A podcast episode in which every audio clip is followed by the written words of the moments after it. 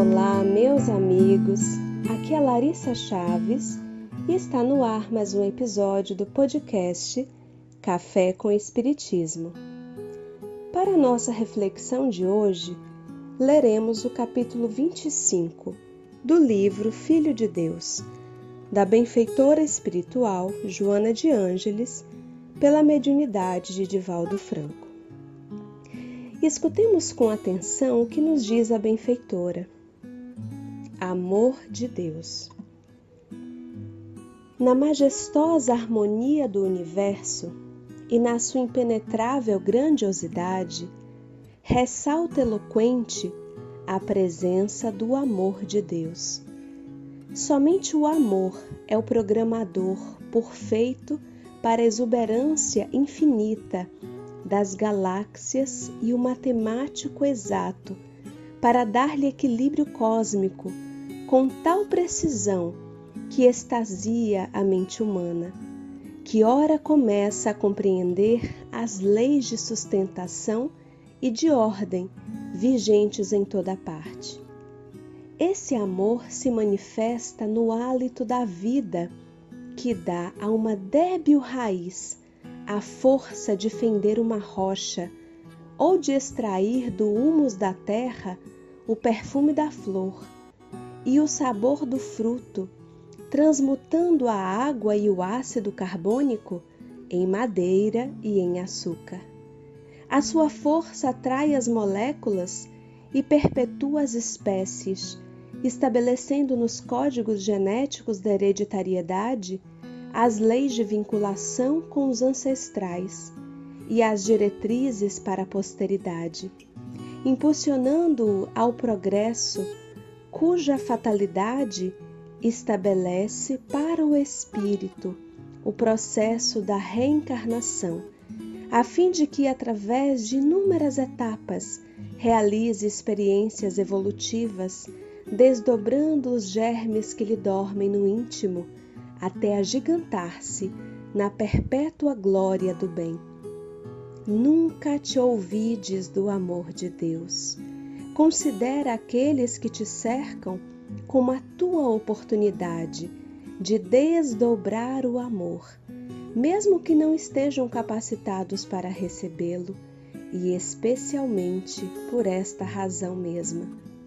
Se te constituem impedimento ou criam dificuldades na execução dos teus compromissos de elevação, experimenta amá-los um pouco mais. Ferido ou antagonizado, deixado à margem ou por eles desconsiderado, não reajas da mesma forma. Age com benemerência, pois que são teus irmãos da retaguarda, dando-lhes, conforme recebes, dos mais avançados que tu e que te constituem exemplo, emulação ao prosseguimento. O amor de Deus se estende sobre todos.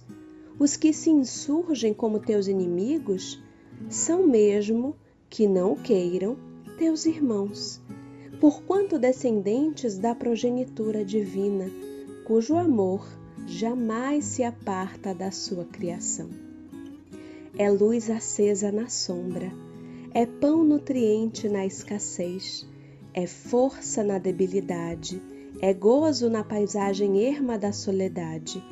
Com a oração, redescobres a finalidade da tua existência terrena e superas todos os percalços que parecem impedir-te ao avanço. Faze da oração um hábito e deixa que a luz divina e o entendimento te fortaleçam na vida diária à medida que te dediques a todas as tarefas que te dizem respeito, jovial e feliz. Em suas sábias palavras, Joana de Ângeles nos apresenta a extensão do amor divino como lei universal que a todos alcança sem exceção, desde as mais simples até as mais complexas expressões da vida, os raios amorosos do Pai iluminam e aquecem seus filhos sem distinção. me recordo de uma ideia equivocada que alimentei durante alguns anos, mesmo após conhecer a doutrina espírita, em função de crenças que trazia arraigadas ao meu pensamento, provenientes de experiências anteriores. Acreditava que precisava ser melhor para ser amada por Deus e que todas as vezes que me equivocava, deixava de ser amada ou estava sendo castigada por Deus. Em verdade, não é isso o que a doutrina espírita nos apresenta. E basta uma análise simples sobre a nossa própria maternidade e paternidade humanas para perceber que tal concepção não poderia condizer com a realidade de um ser todo amor, bondade e justiça. Se diante dos erros muitas vezes graves dos nossos filhos, por mais que sejamos tomados de sentimentos tão humanos como a raiva e a tristeza, continuamos amando e desejando todo o bem possível aos nossos rebentos, desejando tão somente que se arrependam, aprendam, cresçam e modifiquem a trilha escolhida. Como poderia um ser que não possui essas paixões, Criador do universo, conhecedor de quem somos, ter o seu amor condicionado aos nossos comportamentos? Deus nos ama sempre, meus amigos, sempre. Nós apenas deixamos de sentir esses raios amorosos quando nos anestesiamos na rebeldia, no orgulho, no egoísmo.